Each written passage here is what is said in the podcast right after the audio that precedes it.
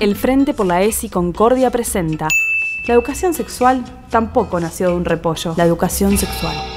Un micro para informarnos, reflexionar y dialogar sobre la educación sexual integral.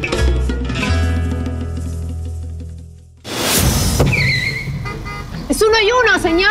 Uno y uno son mis huevos, concheta. ¡Vete la tropa, boluda, dale! ¿Qué significa esto?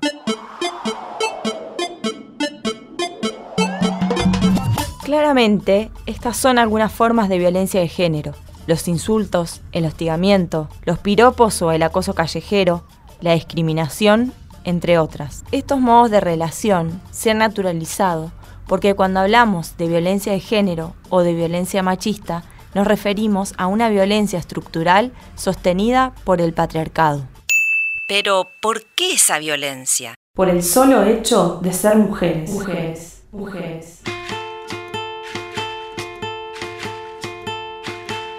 Es una violencia que tiene un solo sentido.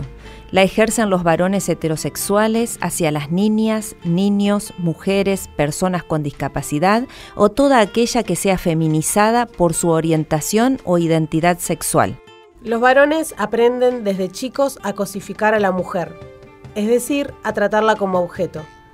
Lo aprenden de sus padres, de los políticos, de otros varones, de los medios de comunicación y se reproducen en la escuela y en otros lugares. En el fondo, a todas las mujeres les gusta que le digan un piropo. Aquellas que dicen que no, que no, me, me ofenden, no les creo nada. No puedo nada más lindo que te digan qué linda sos, por más que, que esté acompañado de una grosería así, eh, que, que, que no sé, te digan qué lindo culo que tenés, pero está todo bien, o sea, que es como que todo bien, todo bien, todo bien, todo bien. Y por el otro lado, una chica que a las 5 y 20 de la mañana sale sola de un boliche. En ninguna parte del mundo, a las 5 y 20 de la mañana, una chica puede andar sola por la calle.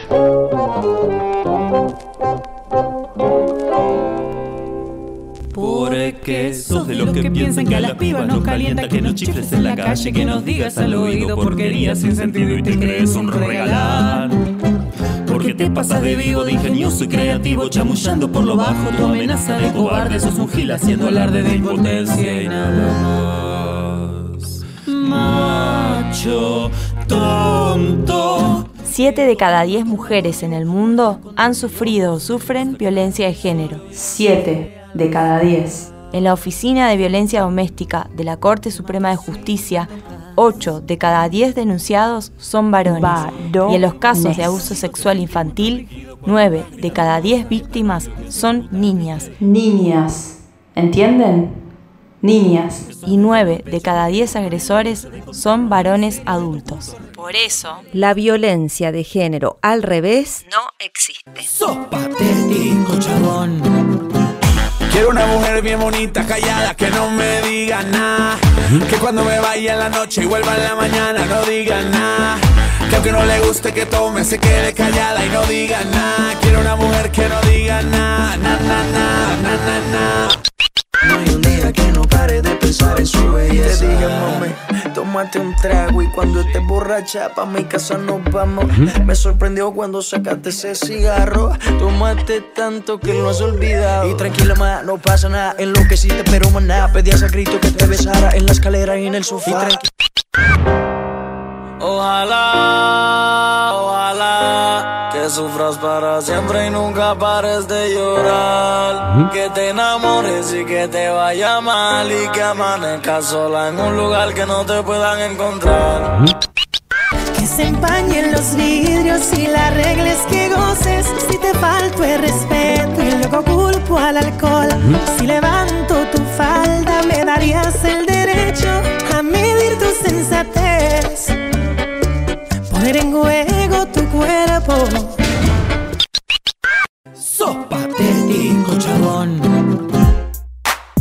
A pesar del aumento de los casos de femicidios y los reclamos nucleados en el Ni Una Menos, el presupuesto 2018 presentado por el Ejecutivo prevé un ajuste en términos reales de 30 millones de pesos para el Instituto Nacional de las Mujeres, lo que implica una baja del 17% en los recursos destinados para la protección integral de las mismas, según ley 26.485 del año 2009. ¿Cuántos tipos de violencia de género podemos reconocer? Violencia física. Desde golpes hasta la muerte. Sexual. Cuando te tocan o apoyan en el colectivo. Cuando te violan. Económica y patrimonial. Cuando quieren controlar tus ingresos. Cuando no quieren aportar la cuota alimentaria. Simbólica. Cuando en la tele se enfocan solo algunas partes de los cuerpos femeninos. Psicológica. Cuando te humillan, te insultan, te amenazan. Pero ¿cómo se dan?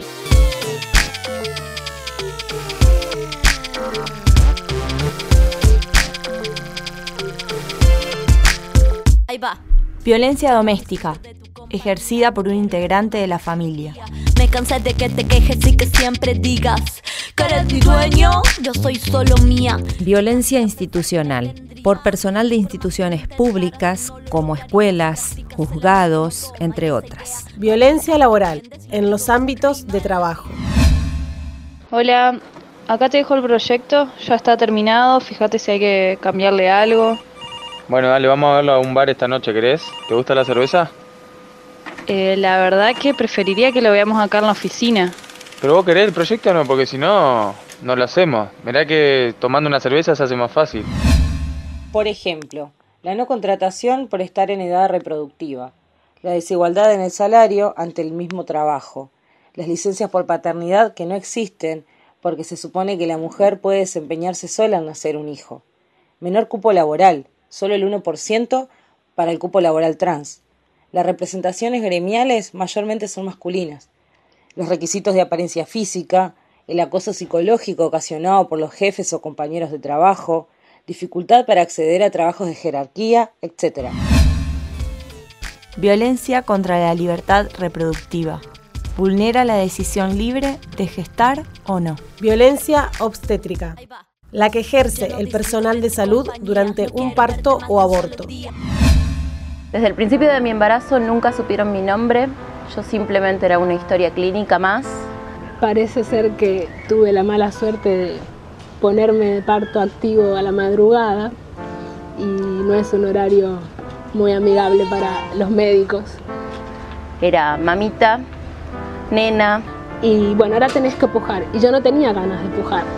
Y me querían hacer pujar en ese momento, me decían que lo estaba haciendo mal, yo quería gritar, no me dejaban gritar. Yo me quería levantar y no me dejaban.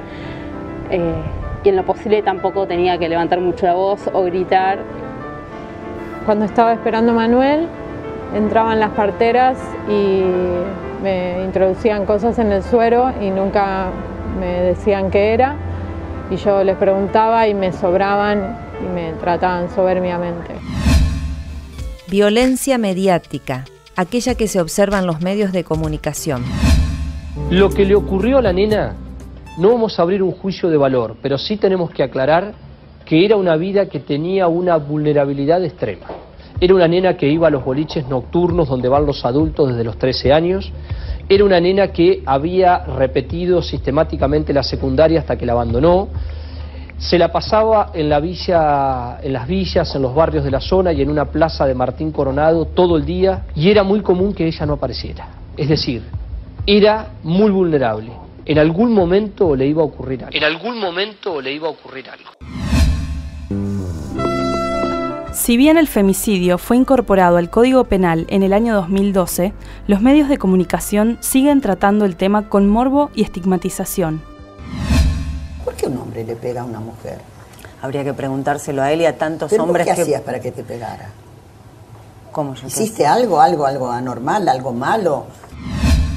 Pero lo que queremos empezar a investigar es saber si también un poco este, no se está generando un poco más con, eh, si vas de noche vestida muy sexy, si conviene hacerlo, no conviene hacerlo. Sería útil saberlo, más allá de la justicia o no en el acto. Sí, sí, eh, sí, ya entiendo la pregunta.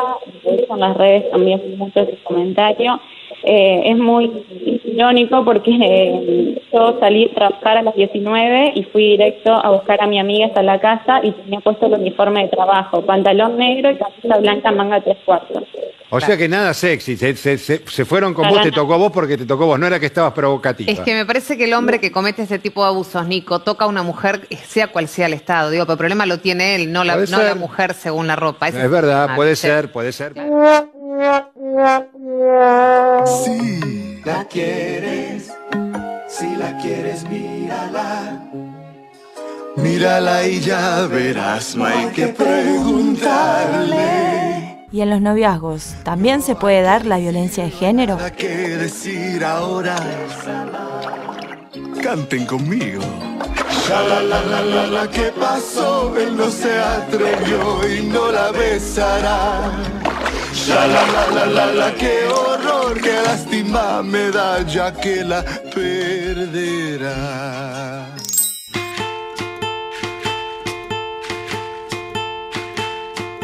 Por amor, muchas veces las mujeres nos aferramos a situaciones de maltrato o nos quedamos al lado de personas tóxicas que en un principio eran príncipes azules. Por amor lo dejamos todo, hasta la propia vida. En un noviazgo nada justifica un golpe, amenaza, humillación, que te controlen, aíslen o que te obliguen a hacer lo que no querés. Pero, ¿cómo dar un paso para romper con la base de la violencia? Nosotras tenemos que derribar lo que construimos, es decir, estos mitos del amor romántico. ¿Y cuál es la violencia más común?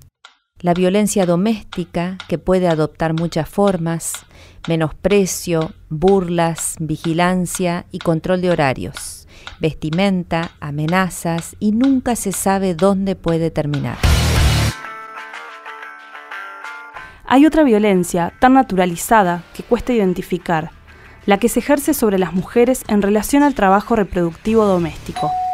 Esto es cocina, limpieza, cuidado y crianza.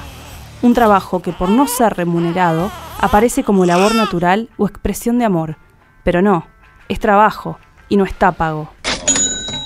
No hay excusa para cubrir al que abusa. Aquí llegó para molestarte esta intrusa. Todas las que mataste hoy son mi musa. Yo voy a aclararte esas ideas confusamente obtusas. ¿Qué importa si llevaba escote o blusa? El problema no es la ropa que usa. Que no eres el culpable, que yo soy una ilusa. Culpable es todo aquel que no acusa. En Argentina, cada 30 horas, una mujer muere por el solo hecho de ser mujer. Esta es la forma más extrema de la violencia machista. El femicidio. El femicida ejerce poder sobre la víctima. Se cree su dueño y su amo. El femicidio es sobre todo un término político que denuncia una estructura de violencia machista que se da desde aquellas cosas más sutiles e invisibles a aquellas cosas que estamos más acostumbrados a percibir y a ver dentro de la violencia física. El femicidio es la forma más extrema de toda esa construcción que se manifiesta en el asesinato de esa mujer por manos de un varón que considera que ella es de su propiedad. Eh, esa construcción se va dando por toda una sociedad que legitima y naturaliza un montón de micromachismos y machismos cotidianos que de alguna forma dejan a esa, a esa posibilidad de matar y de culpabilizar incluso muchas veces a la víctima eh, por haber ese hombre, por haberla matado. encontraron muerta a Diana Zacayán, trans, del movimiento antidiscriminatorio de liberación. Mi nombre es Amancay Diana Zacayán. Eh, trabajo para el Ministerio de Justicia y Derechos Humanos de la Nación. Vivo en Gregorio de la Ferrere. Nací en la provincia de Tucumán y soy una militante de los derechos humanos eh, y una militante de los derechos por la igualdad de género. Me duelen tus lagrimitas.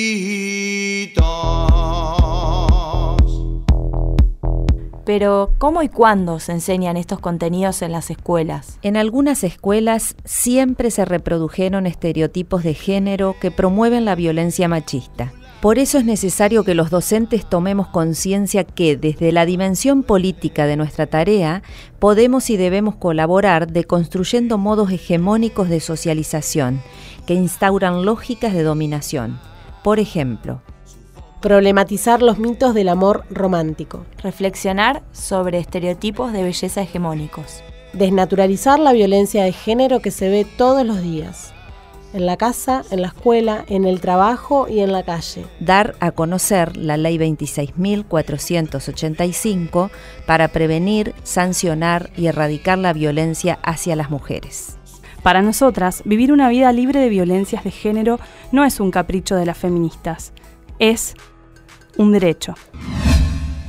Dos, tres.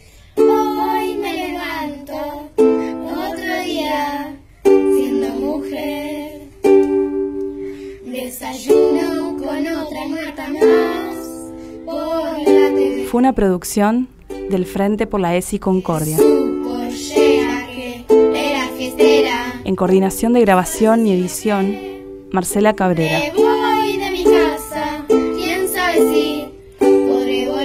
Las actuaciones son de Juana y Martín Bordazar.